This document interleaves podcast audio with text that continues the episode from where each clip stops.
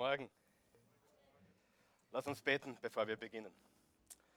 Guter Gott, wir danken dir für diesen Tag, den du uns geschenkt hast.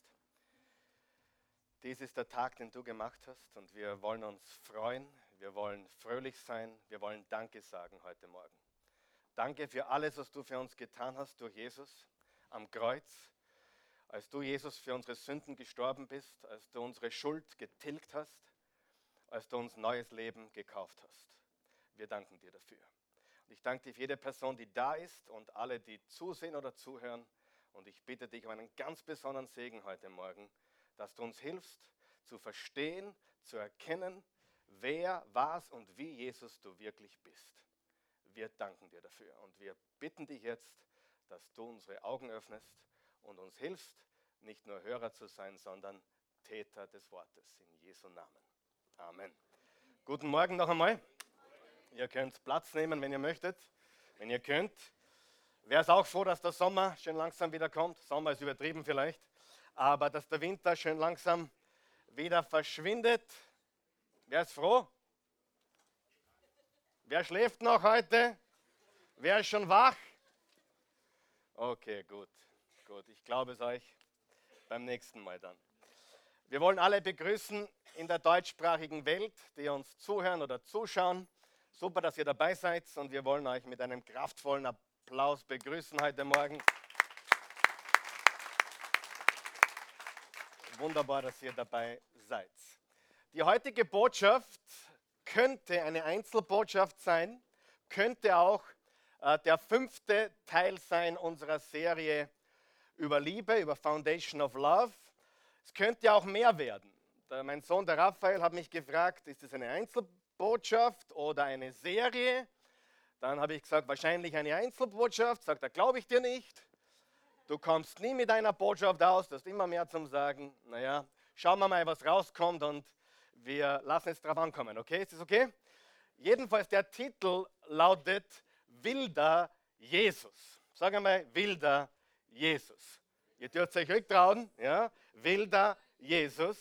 Und äh, wir werden erkennen, heute Morgen hoffentlich, dass wir alle, denke ich, oder viele von uns wahrscheinlich, und so befürchte ich, ganz ehrlich, ein falsches Bild von Jesus haben ganz ehrlich, in der Vorbereitung auf diese Botschaft und die ganze Woche ist mir ein Gedanke immer wieder durch den Kopf gegangen und der ist der, ich befürchte, ich befürchte wirklich, dass die meisten Menschen und die meisten, die heute hier sind und die meisten, die zuschauen und ja auch du, wahrscheinlich ein falsches Bild von Jesus haben ein vielleicht ein bisschen religiös angehauchtes Bild. Es wird ruhig heute, aber es macht nichts, weil ich eines weiß, der Titel alleine macht die religiösen Geister böse. Die halten es nicht aus, wenn wir über den Jesus reden, der wild ist, der rau ist, der unzivilisiert ist, der nicht der brave Jesus ist, von dem du vielleicht gehört hast oder wo du glaubst, dass es so ist. Jesus war nicht brav. War er perfekt? Ganz sicher. Aber er war nicht brav.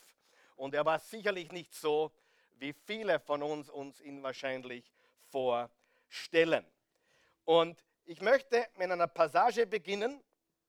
Und diese Passage ist im Markus Evangelium, Kapitel 1, Verse 1 bis 15. Und ich lade dich ein, mitzulesen. Und bevor ihr mir einschlaft heute, lass uns aufstehen bitte und gemeinsam diese Passage lesen. Ist okay? Und ich verspreche euch, ich werde heute nichts sagen, was nicht aus dem Wort Gottes ist, nicht aus der Bibel ist. Also keine Angst vor dem Wort wild und schon gar keine Angst vor dem wilden Jesus. Ist das okay? Gut. Aber wer glaubt, wir sollten Jesus richtig sehen? Wie er wirklich ist. Also lass uns lesen. Ich lade dich ein, laut mit mir zu lesen auf 3, 1, 2, 3, Vers 1.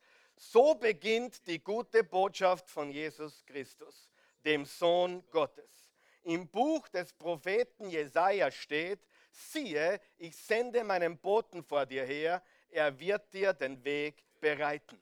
Er ist eine Stimme, die in der Wüste ruft, schafft Raum für das Kommen des Herrn, ebnet ihm den Weg.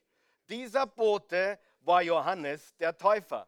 Er lebte in der Wüste und forderte die Menschen auf, sich taufen zu lassen, als Zeichen dafür, dass sie sich von ihren Sünden abgekehrt und Gott zugewandt hatten, um Vergebung ihrer Sünden zu erhalten. Aus ganz Jerusalem und Judäa strömten die Menschen in die Wüste hinaus, um Johannes zu sehen und zu hören. Und wenn sie ihre Sünden bekannten, taufte er sie im Jordan.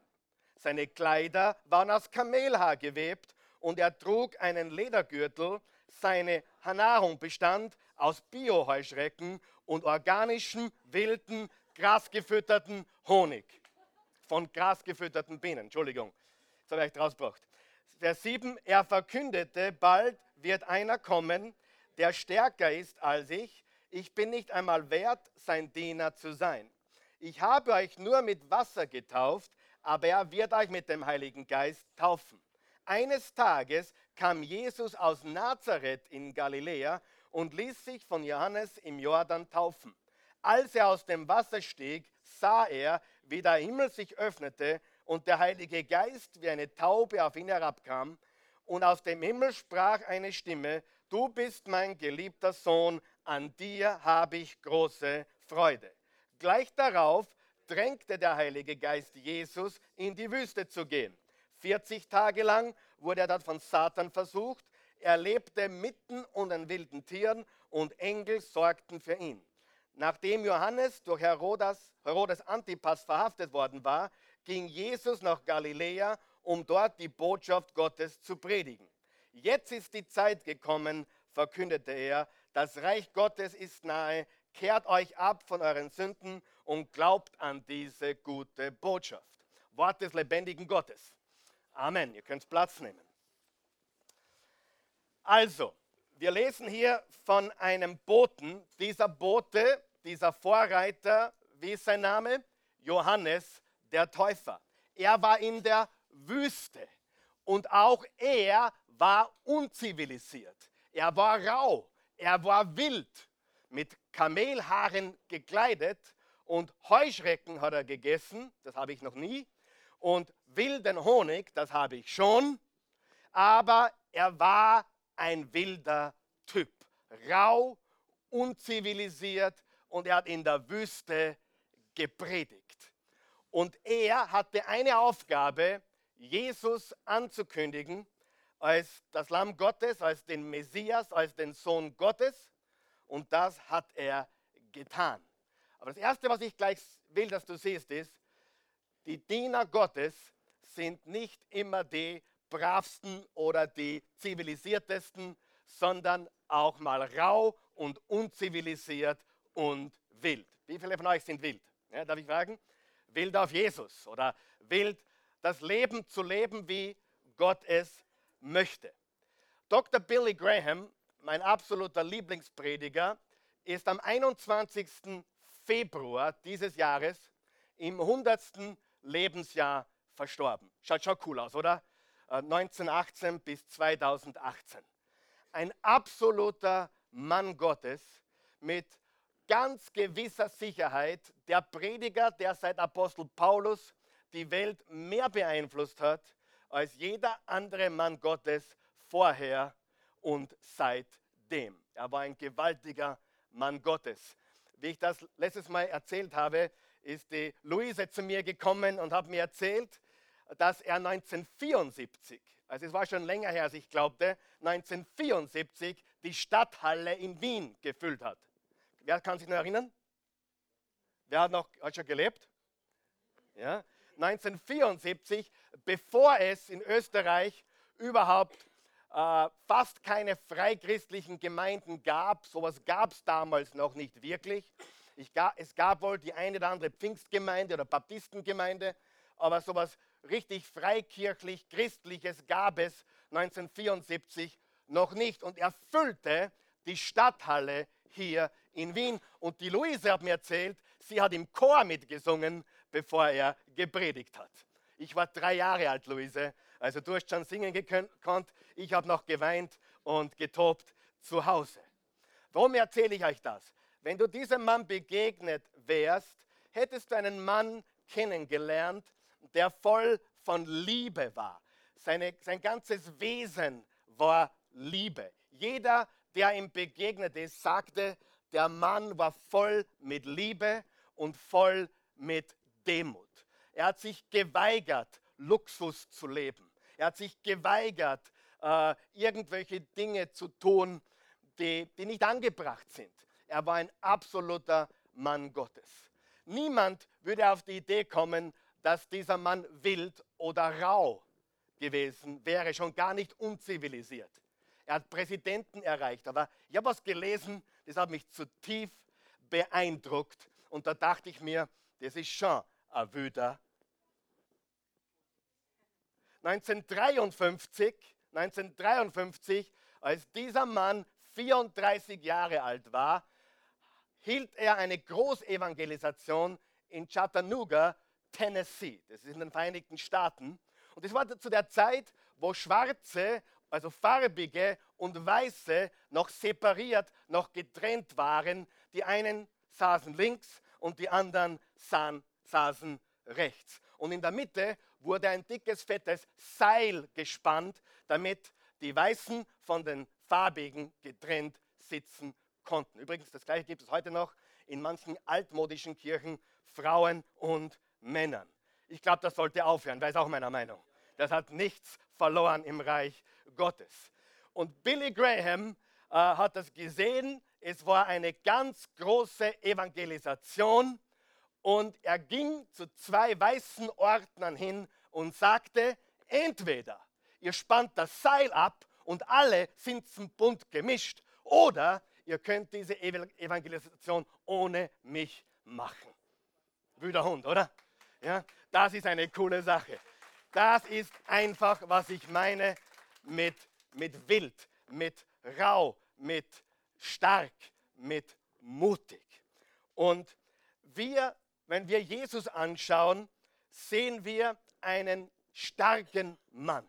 Wir sehen, so wie Johannes der Täufer, auch einen wilden, unzivilisierten Mann. Jesus, und das will ich, dass du heute verstehst, ist mehr als Hugs und Kisses. Mehr als ich hab dich lieb und Streicheleinheiten. Wer von euch weiß, Jesus ist nicht gekommen, um Streicheleinheiten zu verteilen. Wer hat das gewusst? Er hat gesagt, ich bin gekommen, um die Wahrheit zu verkündigen. Ich bin gekommen, um Leben zu geben. Und viele Menschen heute glauben, Jesus ist oder war soft. Und nichts könnte weiter von der Wahrheit sein. Freunde, Jesus war nicht soft. Wer ist meiner Meinung? Er war nicht soft und hör mir gut zu, Liebe ist nicht soft. Liebe ist tough. Liebe ist stark. Liebe hat Rückgrat. Liebe spricht Wahrheit. Amen. Jesus war nicht soft. Jesus war die personifizierte Liebe Gottes. Er hat gesagt in Johannes 14, Vers 9, wer mich gesehen hat, hat den Vater gesehen. Er war Liebe. Aber wie schaut Liebe aus? Was tut Liebe? Was macht Liebe? Wie ist diese Liebe? Einmal hat er zu den Pharisäern gesagt, ihr Schlangenbrut. Auch nicht besonders nett, oder? Nicht besonders nett. Äh, und manchmal muss ich lachen, ja, aber Jesus wäre jetzt nicht so, so streng, wie du gerade bist. Das könnte von einem Kind sein oder von irgendwelchen äh, Menschen, die zurechtgewiesen werden. Ja, Jesus würde das aber nicht so sagen. Wer von euch das Band einmal gesehen, was würde Jesus tun? What would Jesus do? Und ganz ehrlich, viele Menschen wissen gar nicht, was Jesus tun würde.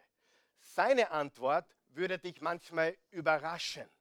Noch einmal, er ist mehr als Hugs und Kisses. Er ist mehr als mm, mm, mm. er ist mehr als nur ein Softie, der sagt, der ist schon in Ordnung, ich hab dich lieb, mach dir nichts draus, passt schon.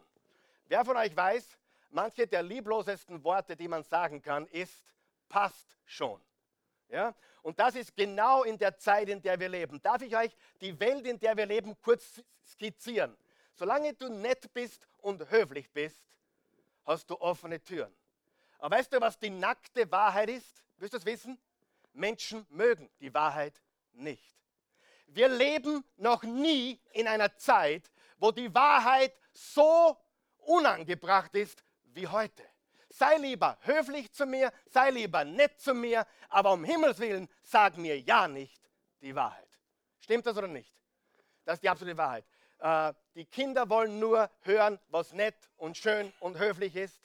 Die Schüler in der Schule, äh, da müssen sich heute die Lehrer mehr gefallen lassen als die Schüler, denn darf man ja nichts mehr zumuten.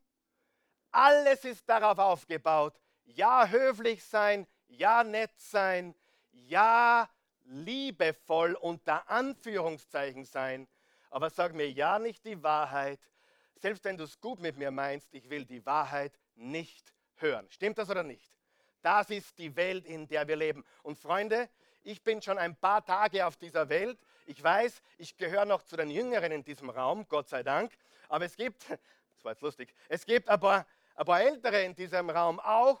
Und ich sage dir, ich kenne noch die alte Welt. Wer kennt sie auch noch? Wo Recht noch Recht war, wo Moral noch Moral war, wo Wahrheit noch Wahrheit war. Heute gibt es keine Moral mehr. Die einzige Moral, die es heute gibt, ist, sei nett und höflich zu mir. Denn wenn du nett und höflich zu mir bist, dann zeigst du mir, dass du mich lieb hast. Jesus war ganz anders. Amen. Ganz anders. Und ich merke, wie ruhig es im Raum heute wird, denn wenn man die Wahrheit spricht, wird es ruhig im Raum. Jesus war kein Softie, Jesus war die Wahrheit. Einmal ging Jesus in den Tempel und hat dort aufgeräumt. Er hat dort die Bankomatgeräte aus den Verankerungen rausgerissen. Er hat die, die Geldwechsler mit den ganzen Euroscheinen und Schweizer Franken umgeworfen und, und äh, hat alles umgehaut und gesagt, das ist das Haus Gottes, macht es nicht zu einer Räuberhöhle. Jesus hat aufgeräumt. Trotzdem und gerade deswegen, liebe Freunde, war er die Liebe. Ja, war er die Liebe. Wenn du dir heute Feinde schaffen willst, dann sag die Wahrheit. Stimmt das oder nicht? Probier es am Arbeitsplatz, probier es in der Schule, probier es in der Familie. Willst du dir Feinde machen, dann sag die Wahrheit. Willst du beliebt sein, willst du dazugehören, dann benimm dich wie eine glatte Schlange, die überall dazwischen hineinpasst. Das ist die Wahrheit. Jesus ist anders, als wir glauben. Und ich befürchte ehrlich, die meisten von uns, mir wird das immer klarer und immer bewusster, die meisten von uns wissen nicht, was Liebe ist. Sie haben keine Ahnung. Sie wissen es nicht. Woher auch? Sie haben nie Liebe gesehen. Sie haben nie Liebe demonstriert gehabt. Sie haben es nie gespürt. Echte Liebe heißt nicht, dass meine Kinder meine besten Freunde sein müssen. Das ist nicht unser Job, oder? Unser Job ist nicht Buddy Buddy mit everybody. So, das habe ich jetzt geräumt. Unser Job ist es, das Beste für andere Menschen zu wollen. Okay? Du sagst jetzt, naja, aber im Galater 5, Vers 22 bis 23 steht, die Frucht des Geistes ist unter anderem Freundlichkeit. Freundlichkeit ist gut gemeint. Höflichkeit ist sehr oft falsch gemeint. Wer kennt den Unterschied? Wer kennt den Unterschied zwischen echtem Lob und Ermutigung und falscher Schmeichelei? Was ist der Unterschied? Freundlichkeit oder Ermutigung ist, weil ich dem anderen wirklich Gutes tun will.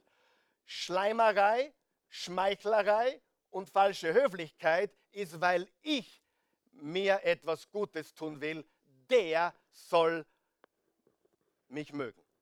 Richtig? Übrigens, einmal habe ich jemanden erwischt, dass er schon oft erwischt, dass jemand was geliked hat auf Facebook, wo er mir drei Tage vorher gesagt hat, er kann den gar nicht ausstehen. Äh, dann fragte ich, na, okay, du hast mir vor drei Tagen gesagt, dass du den auf Facebook nicht ausstehen kannst. Heute likest du sein Bild. Na, ich will mir nur nicht mit irgendjemandem was verhauen. Okay, ist eine gute Strategie, wenn du glaubst. Aber eines sage ich dir von ganzem Herzen. In mein Bild passt das nicht. In deins? Ja, überhaupt nicht. Und ich sage dir, Jesus war wild. Jesus reinigt den Tempel. Jesus sagt die Wahrheit. Im Johannesevangelium 1, die nächste Passage, Verse 14 bis 18. Er, der das Wort ist, wurde Mensch und lebte unter uns. Er war voll Gnade und Wahrheit. Unterstreicht ihr das bitte? Gnade und Wahrheit. Und wir wurden Zeugen seiner Herrlichkeit, der Herrlichkeit, die der Vater ihm, seinem einzigen Sohn, gegeben hat. Auf ihn wies Johannes die Menschen hin. Er rief zu ihnen, das ist der, von dem ich gesagt habe, es kommt einer nach mir, der ist größer als ich. Denn er war da lange, bevor es mich gab. Immer und immer wieder haben wir den Reichtum seines Segens empfangen. Denn das Gesetz wurde durch Mose gegeben, Gottes Gnade und Wahrheit aber kamen durch Jesus Christus. Niemand hat Gott je gesehen, doch sein einziger Sohn, der selbst Gott ist, ist dem Herzen des Vaters ganz nahe. Er hat uns von ihm erzählt. Gnade und Wahrheit. Sagt es mit mir gemeinsam. Gnade und Wahrheit. Jesus ist Liebe, aber er ist auch Gnade und Wahrheit. So, Wahrheit mögen wir nicht. Wahrheit tut weh. Gnade mögen wir. Aber wer von euch weiß, der einzige Grund, warum Gott uns Gnade geben kann, weil er uns zuerst die Wahrheit sagt. Sieh, wenn du die Wahrheit nicht kennst, kannst du mit Gnade nichts anfangen. Du brauchst Wahrheit. Ich bin ein Sünder. Ich brauche Gnade, einen Retter. Ein Mensch, der die Wahrheit nicht kennt über seinen gegenwärtigen Zustand, der wird nie die Gnade Gottes annehmen können. In dem Moment, wo du Jesus als Erlöser angenommen hast, hast du erkannt, du bist ein Sünder, du bist verloren, du hast Schuld und du brauchst Vergebung von deiner Schuld. Amen die Wahrheit und die Gnade. Das Problem ist, wir mögen Wahrheit nicht. Und wir schätzen Wahrheit nicht. Freunde, ich sage es noch einmal, die Gesellschaft, in der wir leben, schätzt Toleranz, nicht Wahrheit. Schätzt Toleranz, nicht Wahrheit. Ja? Hallo? Sie schätzt Toleranz, nicht Wahrheit. Toleranz ist die höhere Tugend als Wahrheit. Und das ist das Problem, das wir haben. Und daher wird es nicht besser, sondern es wird immer schlimmer. Es wird nicht besser in dieser Welt. Die Welt wird äh, nicht schöner, die Welt wird zunehmend rauer. Und sie wird zunehmend egoistischer, sie wird zunehmend schlimmer. Das sagt die Bibel. Warum? Weil wir egoistisch sind, weil wir die Wahrheit ausgeklammert haben und weil wir die Liebe und Gnade Gottes nicht annehmen in unser Leben. Die meisten Menschen haben keine Ahnung, wer Jesus, was Jesus und wie Jesus wirklich ist. Die meisten haben keine Ahnung, was Liebe ist und die meisten Menschen haben kein, keinen Platz für Wahrheit in ihrem Leben. Warum? Weißt du, was die Wahrheit tut? Die Wahrheit stört uns. Und ich meine das im wahrsten Sinne des Wortes. Wer ist schon mal gestört worden von etwas? Ein Telefonanruf oder gar jemand ganz wertvoller, ein kleines Kind, während du mitten in der Arbeit warst, ganz wichtiges und das Kostbarste, was du überhaupt hast, ein Kind oder ein Mensch oder eine Frau oder ein Mann, stört dich, weil das Kind etwas braucht oder weil der andere etwas braucht. Frage, ist die Störung gut oder schlecht? Nehmen wir an, sie ist gut in dem Fall, weil wirklich etwas da ist, was wichtig ist, okay? Es ist gut. Und die Wahrheit ist, dass Wahrheit unser Leben auf den Kopf stellt. Wir wollen es nicht, weil es unser Konzept zerstört oder unterbricht. Es stört uns. Noch einmal, wenn du Feinde machen willst, sag die Wahrheit. Wenn du Frieden behalten willst, sag gar nichts. Nur letztendlich ist oft die Frage, die man sich stellen muss, was ist jetzt gescheiter? Hat Jesus manchmal den Mund gehalten? Sehr oft.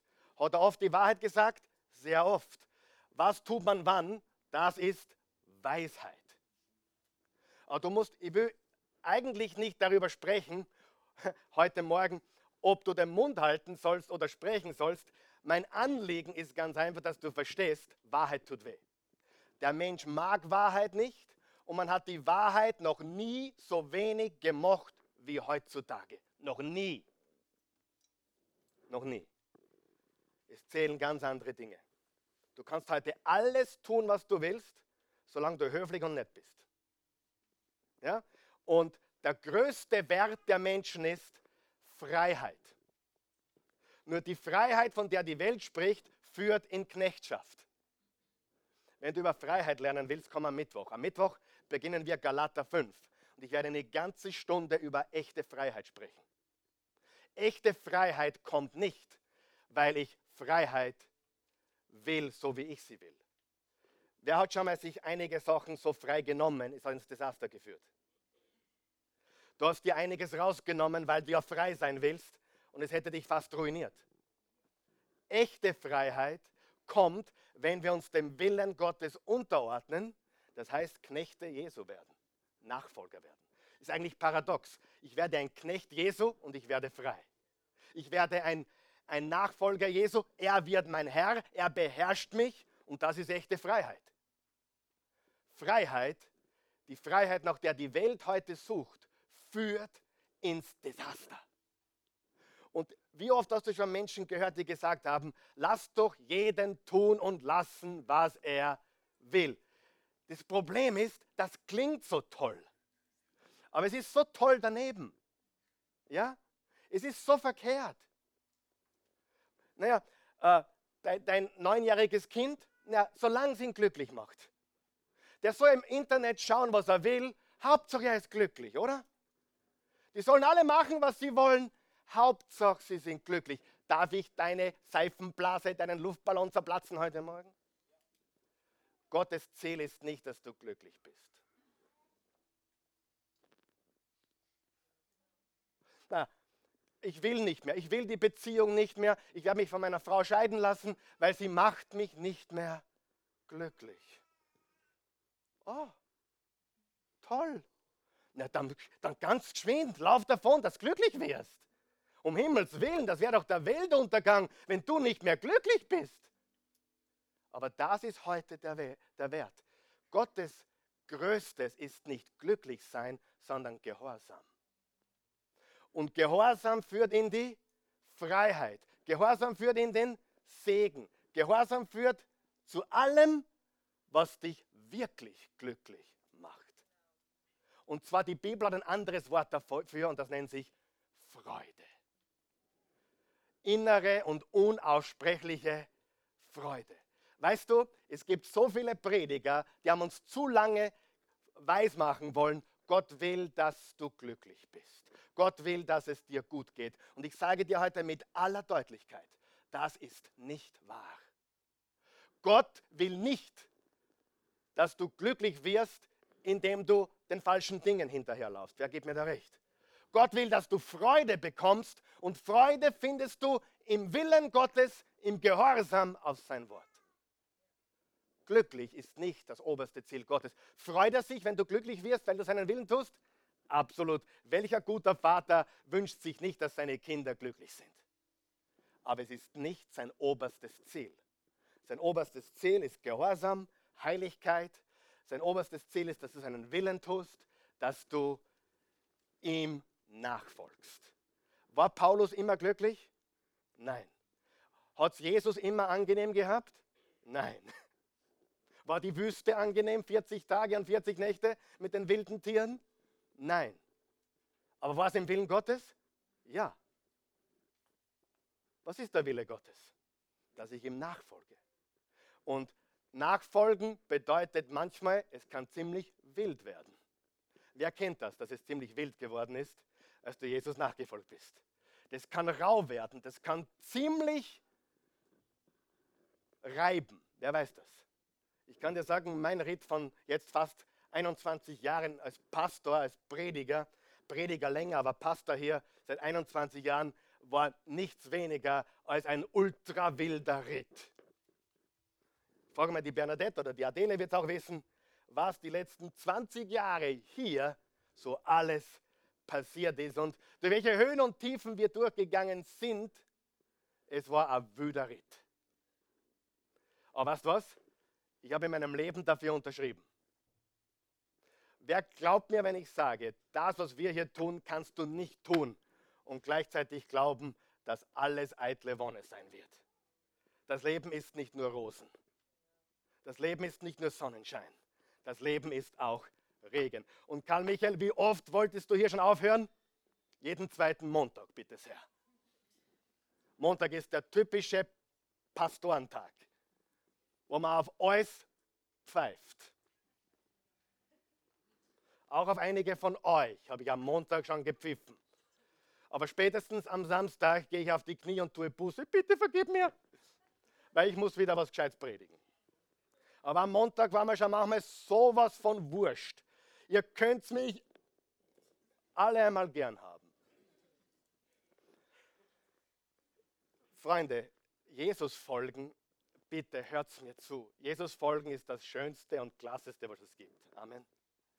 Aber Jesus folgen ist kein Zuckerschlecken, danke, ist, hört mal ein bisschen bitte, genau, es ist kein, ah, es ist alles so toll, oh, ich habe Jesus angenommen, seitdem ist mein Leben perfekt.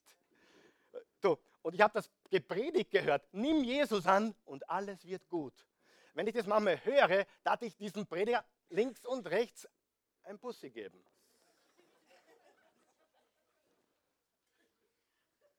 Das ist gelogen. Wer von euch weiß, dass es manchmal sogar härter wird? Danach kommt nämlich oft die Wüste. Zuerst kommt die erste Liebe, die ist herrlich.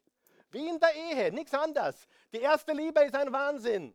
Bei manchen dauert sie zwei Jahre, bei manchen zwei Monate und bei manchen zwei Tagen. Und dann kommt Reality. Welcome to the real world. Willkommen im echten Leben. Und dann sieht man, was echte Liebe wirklich ist. Echte Liebe heißt nämlich geben, nicht nehmen. Echte Liebe heißt nämlich glücklich machen, nicht glücklich werden. Echte Liebe heißt Freude schenken, nicht Freude erwarten. Echte Liebe heißt, den anderen vor sich zu stellen und dann erst dich selbst. Das ist echte Liebe. Ich kenne keinen Menschen auf dieser Welt, und ich meine es von ganzem Herzen, die das besser lebt wie meine Frau, die Christi. Keine. Die lebt das jeden Tag ihres Lebens. Wer kommt als letzter? Sie. Wem gibt sie immer zuerst? Allen, ihren Kindern, ihrem Mann und dann erst sich selbst. Und ich sage dir, bitte heirate nicht, wenn du glaubst, dann werde ich endlich glücklich. Ich sage, wenn du Single bist oder verlobt oder verliebt bist und du äh, erwartest, dass irgendjemand dich glücklich macht, stopp. Warte, werde eine Frau, werde ein Mann, werde reif, werde erwachsen und dann, wenn du bereit bist, erwachsen zu sein und echte Liebe zu geben, echte Liebe zu leben, dann bist du bereit für den Bund der Ehe. Ehe ist geben. Wo sind meine Eheleute heute? Ja? So, genug zum Eheleben heute. Gehen wir zurück zu der wilde Jesus. Wir mögen die Wahrheit nicht. Stimmt das? Habe ich irgendwas gesagt heute, was falsch ist? Die, die Wahrheit mögen wir nicht. Hey, ehrlich, ich habe das beobachtet. Die Menschen die Menschen kaufen lieber Gift als Gesundheit. Red Bull ist, ich bin jetzt, mache jetzt, äh, Red Bull ist wurscht. Red Bull ist eines der gesündesten Getränke, die Österreich je produziert hat, richtig? Nein! Ich glaube, es ist genauso schlimm wie Fanta und Cola und alle anderen, oder? Krachal. Wir haben Krachal dazu gesagt. Wer kennt Krachal noch? So. Warum? Warum äh, verkauft sich Red Bull um ein Millionenfaches besser wie ein gesunder Smoothie? Mit Spinat und, und, und keine Ahnung, was alles drinnen ist. Warum? Die Menschen haben lieber das Falsche als das Echte. Probier es auf Instagram, probier es auf Facebook. Poste irgendwas, was nicht ganz echt ist und bumm, du bist Superstar. Poste irgendwas, was echt ist. Manchmal poste ich Zitate, wo ich mir denke, das ist richtig gut, was ich da gerade geschrieben habe. Und dann kriege ich drei Likes. Weil es keiner verstanden hat. Weil es so gut ist, dass nur ich verstehe. Spaß. und dann postest du irgendwas Oberflächliches. Heute scheint die Sonne, ist das Leben nicht süß. Richtig? Die Leute wollen lieber das Fake, das Oberflächliche. Sie wollen lieber gestreichelt werden, aber sie wollen nicht die Wahrheit. So, und zu dem komme ich dann gleich noch und ich bin jetzt mit meiner Einleitung fast fertig. Herzlich willkommen. Habe ich jemanden gelangweilt bis jetzt? Gut. Dann gehen wir zu unseren drei Punkten heute. Ich habe eh schon alles gesagt. Lass uns zusammenfassen mit diesen Punkten. Das erste, Jesus, Gott, Jesus ruft uns zum Gehorsam. Er ruft uns zum Gehorsam. Er ruft uns zum Gehorsam. Noch einmal. Gott hat nichts gegen glücklich sein. Gott hat nichts dagegen, dass, dass du Vergnügen hast. Ja, glücklich sein, Vergnügen ist schön. Aber Gottes Höchstes ist, dass wir seinen Willen tun. Jesus ruft uns zum Gehorsam. Und Gehorsam ist sehr oft der Schlüssel zum Frieden. Sag mal Frieden. Wer möchte inneren Frieden? Dann sei gehorsam. Gehorche Gott und Friede wird sich einstellen. Ja?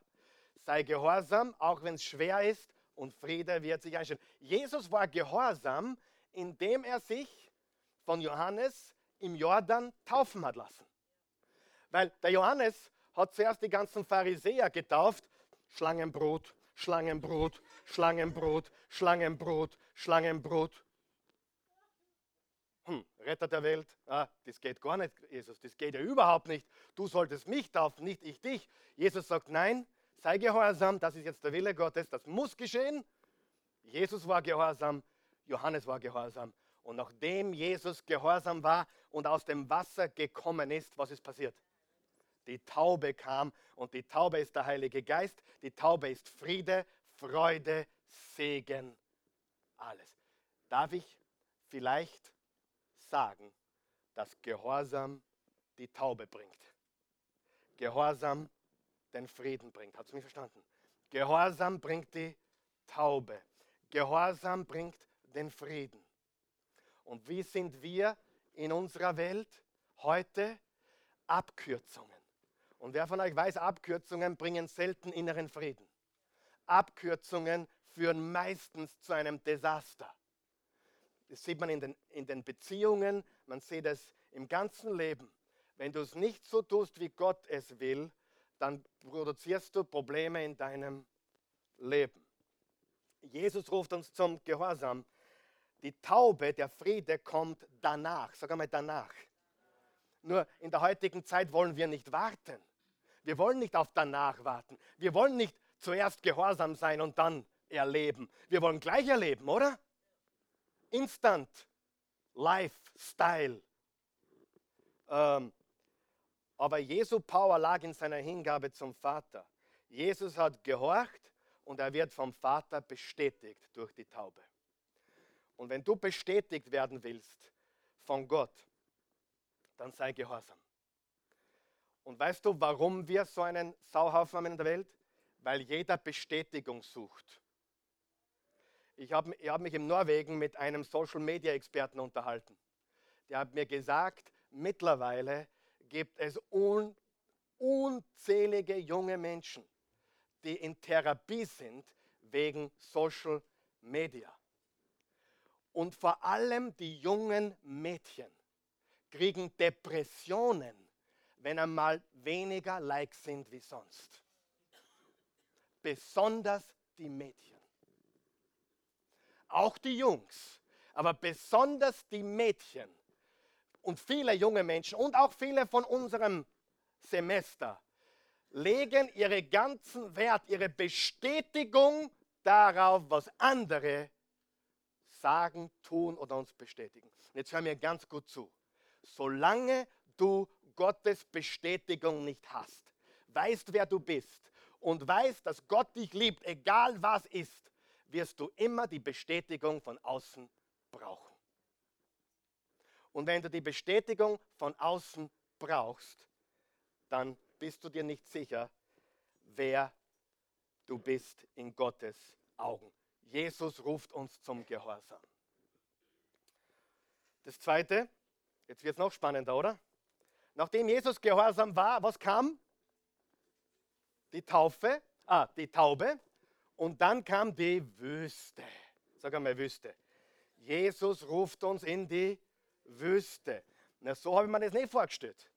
Jemand auch die Taube, der Heilige Geist führt mich, keine Ahnung, jetzt kann ich auf Wasser gehen, ja, wie Jesus. Jesus ruft uns in die Wüste, er wird in die Wüste geschickt. Sagen wir das gemeinsam. Jesus wird in die Wüste geschickt. Darf ich andeuten, dass es Gottes Wille sein kann, auch dich in die Wüste zu schicken? Ha. Manche sind böse auf Gott ich weiß nicht, was der Teufel, kennt der Satan, der Satan. Nein, nicht Satan hat ihn in die Wüste geschickt, sondern der Heilige Geist hat ihn in die Wüste geschickt. Lest deine Bibel. Und sehr häufig geben Christen, vor allem freikirchliche Christen, dem Teufel die Schuld für etwas, was Gott getan hat. Karl Michael, was ist los mit dir heute?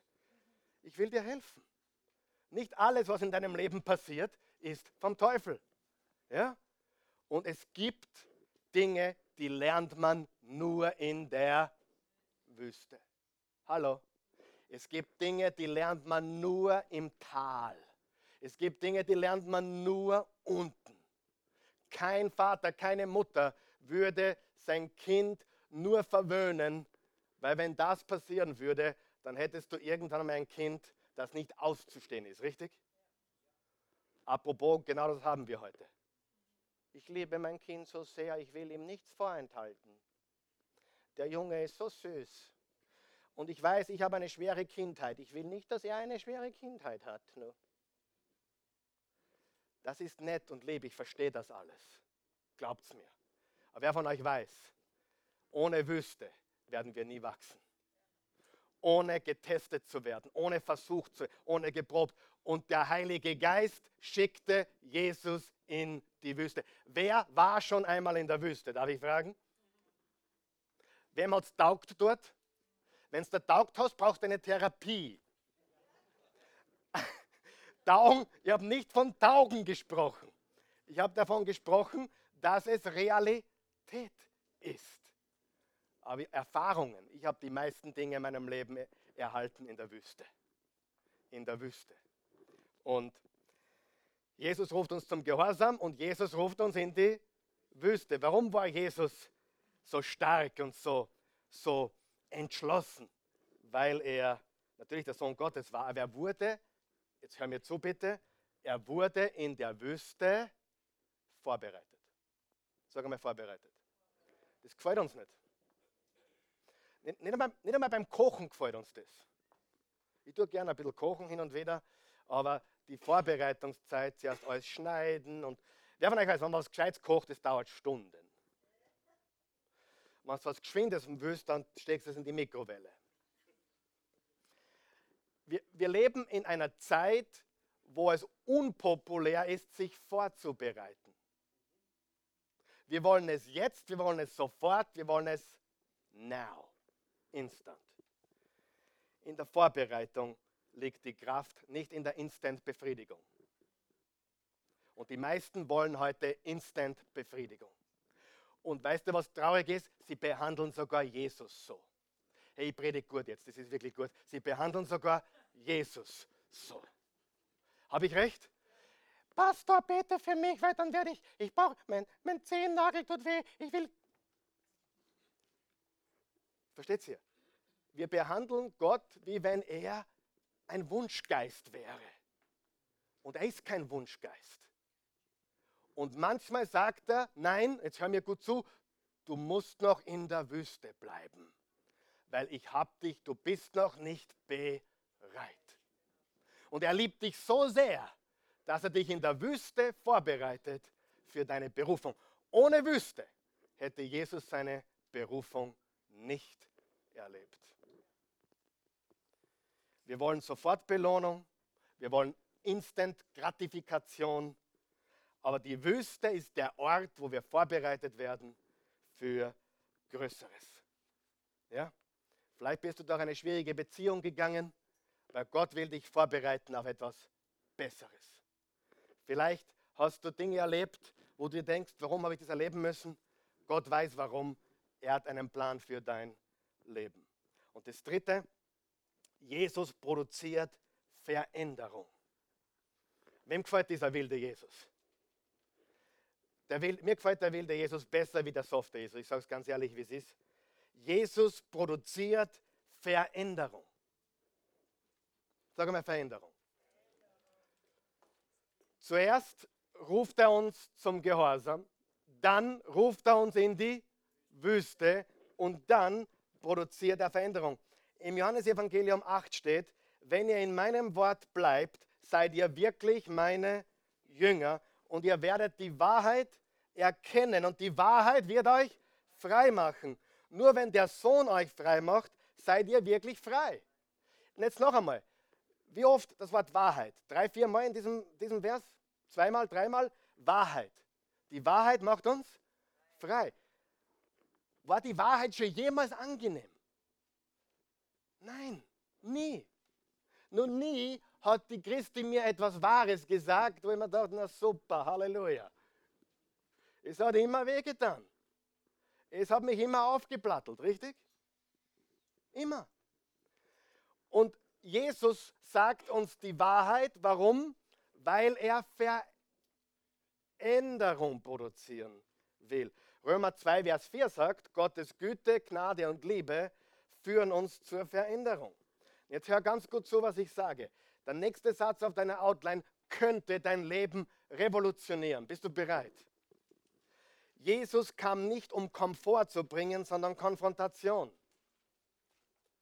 Jesus, du sagst, naja, jetzt bin ich Christ, jetzt, jetzt bin ich Christ. Was, ich muss immer so lachen über Christen, die sagen, ich will die Apostelgeschichte erleben. Ja, Halleluja. Und weißt du, was sie meinen? Ich möchte Wunder, ich möchte Heilungen sehen, ich möchte sehen, dass die Tauben wieder hören und die Blinden wieder sehen. Punkt. Aber willst du wirklich die Apostelgeschichte erleben? Hast du schon mal gelesen, und Paulus wurde gesteinigt und sie glaubten, er war tot? Er wurde geschlagen, blutig, in Mitternacht, angekettet an Händen und Füßen. Er wurde zur Unkenntlichkeit geschlagen, mehrmals. Wer will die Apostelgeschichte erleben? Hey, es gibt keinen Preis ohne Fleiß. Es gibt keine Berufung ohne Opfer. Es gibt kein wunderbares Leben ohne Wüste. Gibt es nicht. Heute ist es ruhig. Jesus kam nicht, um Komfort zu bringen, sondern Konfrontation. Er kam, um Sünde zu konfrontieren. Und vor allem kam er, um das System zu konfrontieren. Das religiöse Establishment. Er kam, um das System zu konfrontieren. Das System, das die Menschen gefangen hielt. Wer weiß, Religion hält Menschen gefangen. Du kannst in viele Freikirchen oder Amtskirchen gehen und die Menschen sind nicht frei, sondern gefangen in einem System, in einem religiösen System. Und Jesus hat die damaligen religiösen Führer konfrontiert. Er hat das System konfrontiert. Er kam, um das System zu konfrontieren, um frei zu machen. Wer weiß, man muss etwas konfrontieren, damit sich was ändert. Ohne Confrontation gibt es keine Veränderung. Wenn in der Ehe etwas nicht in Ordnung ist, muss man darüber sprechen. Still sein mag im Moment leichter sein, aber irgendwann einmal wird es ein Problem sein, richtig? Darüber reden, konfrontieren. Wahrheit bringt Freiheit. ich predige mich glücklich, mir wurscht, wie es ihr drei schaut. Ähm, noch einmal. Jesus ist nicht Komfort. Jesus ist nicht bequem. Jesus ist nicht Dr. Feelgood. Zu Deutsch, das nicht verstanden hat, Dr. Fühlgut. Nicht ist er nicht. Jesus ist Leben. Johannes 10, Vers 10, ich bin gekommen, um Leben zu geben und Leben in voller Genüge. Er kam, um Liebe, Freude, Friede zu bringen. Er brachte Veränderung. Ganz ehrlich, Jesus war wild. Er war revolutionär. Ja? Der war revolutionär. Er war ein Revoluzer. Man könnte sagen im Positiven, er hat rebelliert gegen das System. Er brachte Veränderung. Ja? Halleluja ist richtig. Wir haben ein falsches Bild von Jesus. Die vollkommene Liebe, die vollkommene Güte, die vollkommene Gnade konfrontiert uns mit der Wahrheit, damit wir frei werden. Jesus ist eine Störung. Hm? Weißt du, warum manche Menschen Jesus nicht annehmen? Das würde ihr Leben auf den Kopf stellen. Ich habe Menschen hier persönlich erlebt, die mir gesagt haben, das gefällt mir, das ist gut, ich glaube das sogar, aber verbindlich will ich nicht werden.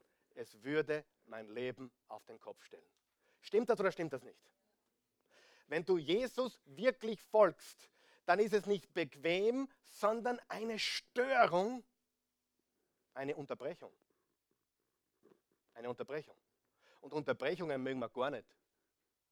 Wenn ich zu Hause sitze und das Hahnenkammrennen schaue und die Satzschüssel wackelt und das, ich habe kein Signal mehr, weil es draußen windig ist, ist mir heuer passiert, wie mein, mein Lieblingsskifahrer, der Swindal, runtergefahren ist.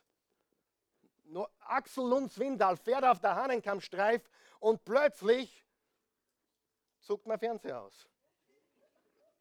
Diese Störung hat mir nicht gefallen. Aber ich bin ein heiliger Mann, ich habe weder geflucht noch geschrien. Ich bin auf die Knie gegangen, habe gesagt, danke Jesus, dass ich jetzt während dem Skifahren sogar noch beten darf. Halleluja. Na ehrlich, sagen wir uns ehrlich, sagen wir, wollen wir ganz ehrlich sein. Jesus ist eine Belästigung. Oh Gott, das ist ja Blasphemie, Pastor. Jesus haut unser Leben auf den Kopf. Wenn wir ihm wirklich folgen, ist nichts mehr wie vorher. Wer findet es gut? Es ist anders, aber besser.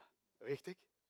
Aber mir taugt es so, weil ich heute die Wahrheit sage darüber, was es wirklich bedeutet, Jesus zu folgen. Das ist kein Honiglecken. Natürlich, hier ist jeder willkommen und wir, wir freuen uns über alle, die da sind und alle, die zuschauen und die viele leben so weiter wie vorher. Das ist alles okay für uns. Aber wirklich Jesus zu folgen, verändert unser Leben. Und Komfort verhindert deine Berufung. Jesus kam nicht, damit dass du komfortabel hast. Jesus kam, um dich zu verändern. Und um dich zu verändern, braucht es eine Konfrontation. Und weil wir schon so weit fortgeschritten sind heute in der Zeit, sparen wir uns den letzten Vers. Na, den lesen, der ist so gut, den lesen wir doch. 2. Korinther 1, weil ich wollte euch mit, mit was Schönem abschließen. Ja? 2. Korinther 1, Vers 3 bis 5. Gepriesen sei Gott, der Vater von Jesus Christus, unserem Herrn. Er ist der Ursprung aller Barmherzigkeit und der Gott, der uns tröstet in allen Schwierigkeiten, sagen wir Schwierigkeiten, die sind Teil des Willen Gottes, tröstet er uns, damit wir andere trösten können. Wenn andere Menschen in Schwierigkeiten geraten, können wir ihnen den gleichen Trost spenden, wie Gott ihn uns geschenkt hat. Ihr dürft darauf vertrauen, je mehr wir für Christus leiden, desto mehr lässt uns Gott durch Christus Trost zuteil werden. Willst du die Herrlichkeit Gottes erleben? Dann leide für ihn, dann, dann kämpfe für ihn, dann, dann, dann lebe für ihn. Geh durch dick und dünn und die Herrlichkeit wird gewaltig sein. Ich will noch eines hier sagen, darf ich noch? Da steht, dass Gott uns tröstet. Richtig? Damit wir andere trösten können. Jetzt hör mir ganz gut zu. Gott tröstet uns und wir trösten andere. Aber die Bibel sagt nichts davon, dass wir uns selbst trösten.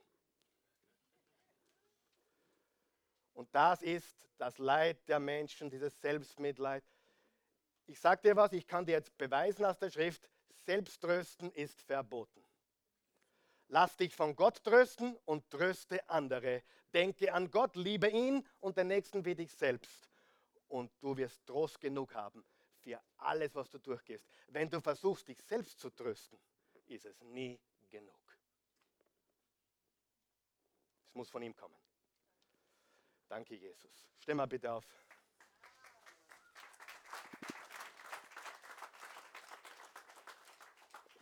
Ich freue mich wirklich, dass ihr heute geklatscht habt, weil ich war mir jetzt nicht mehr sicher, ob, ob, ich, ob ich zu wild war. Aber Jesus ist so. Siehst du das? Beten wir. Guter Gott, wir, weil ich bete mal. Guter Gott, ich danke dir für, für dein wunderbares Wort und für die Tatsache, wie du wirklich bist. Und wir danken dir für alles, was du für uns getan hast. Du bist Gnade und du bist Wahrheit. Du kamst nicht, um uns Komfort zu geben, du kamst, um uns zu verändern, um uns zu neuen Menschen zu machen. Du kamst, damit du dein Leben für, die, für uns gibst und genau das hast du getan und dass wir unser Leben geben und dir nachfolgen. Und ich bitte dich jetzt, Jesus, gerade wegen dieser Botschaft heute und, und dem Inhalt dieser Botschaft, bete ich ganz besonders, dass es gerade extra deswegen Menschen ermutigt, heute zu beginnen, dir nachzufolgen. Weil alles, was gesagt wurde heute, ist absolut wahr. Aber vielleicht ist das untergegangen. Es gibt nichts Herrlicheres, als dir, Jesus, zu folgen, dir zu gehören, gehorchen und äh, sich von dir verändern zu lassen. Wir wollen auch wild im Herzen sein. Wir wollen auch rebellisch sein gegen, gegen Sünde, gegen das System, gegen Religiosität. Und wir wollen echtes Leben. Leben in voller Genüge, deine Art von Leben, wo du bei uns bist inmitten der Schwierigkeiten und der Herausforderungen, wo wir dir nachfolgen, nicht weil wir was wollen von dir, sondern weil wir von dir verwendet werden verwendet und verändert und dass du verherrlicht wirst durch unser Leben. Gott, unser Ziel ist nicht, dass du uns glücklich machst oder dass du uns ein schönes Leben gibst. Unser Ziel ist es, dass unser Leben dich verherrlicht. Am Arbeitsplatz, in der Schule, in der Ehe, in den Beziehungen mögen wir dir zur Ehre leben. Und auch die schwierigen Entscheidungen treffen, wo, wo alle anderen mitmachen, sagen wir, nein, danke, ich mache da nicht mit.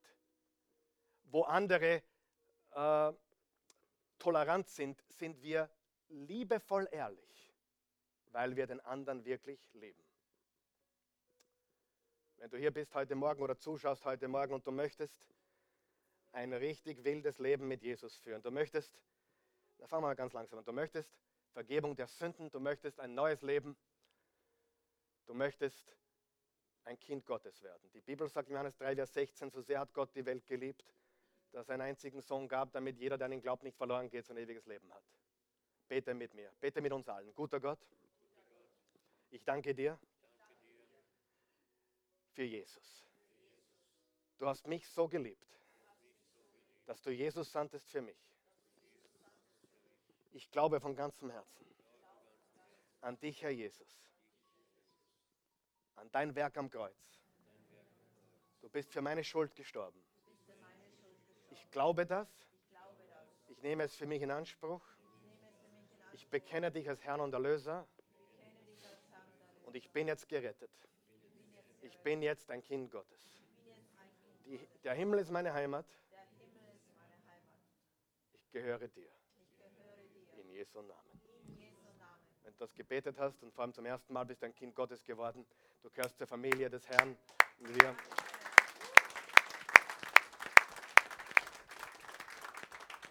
Hey, ich wollte heute kurz predigen, aber die Bernadette kommt gleich. Ganz kurz, wenn du, wenn du wirklich willst, mein Auge brennt, wenn du wirklich willst, dass Jesus dein Leben beginnt zu beherrschen und echte Freiheit in dein Leben kommt, bete mit mir. Guter Gott, ich will wirklich leben. Ich will echt leben.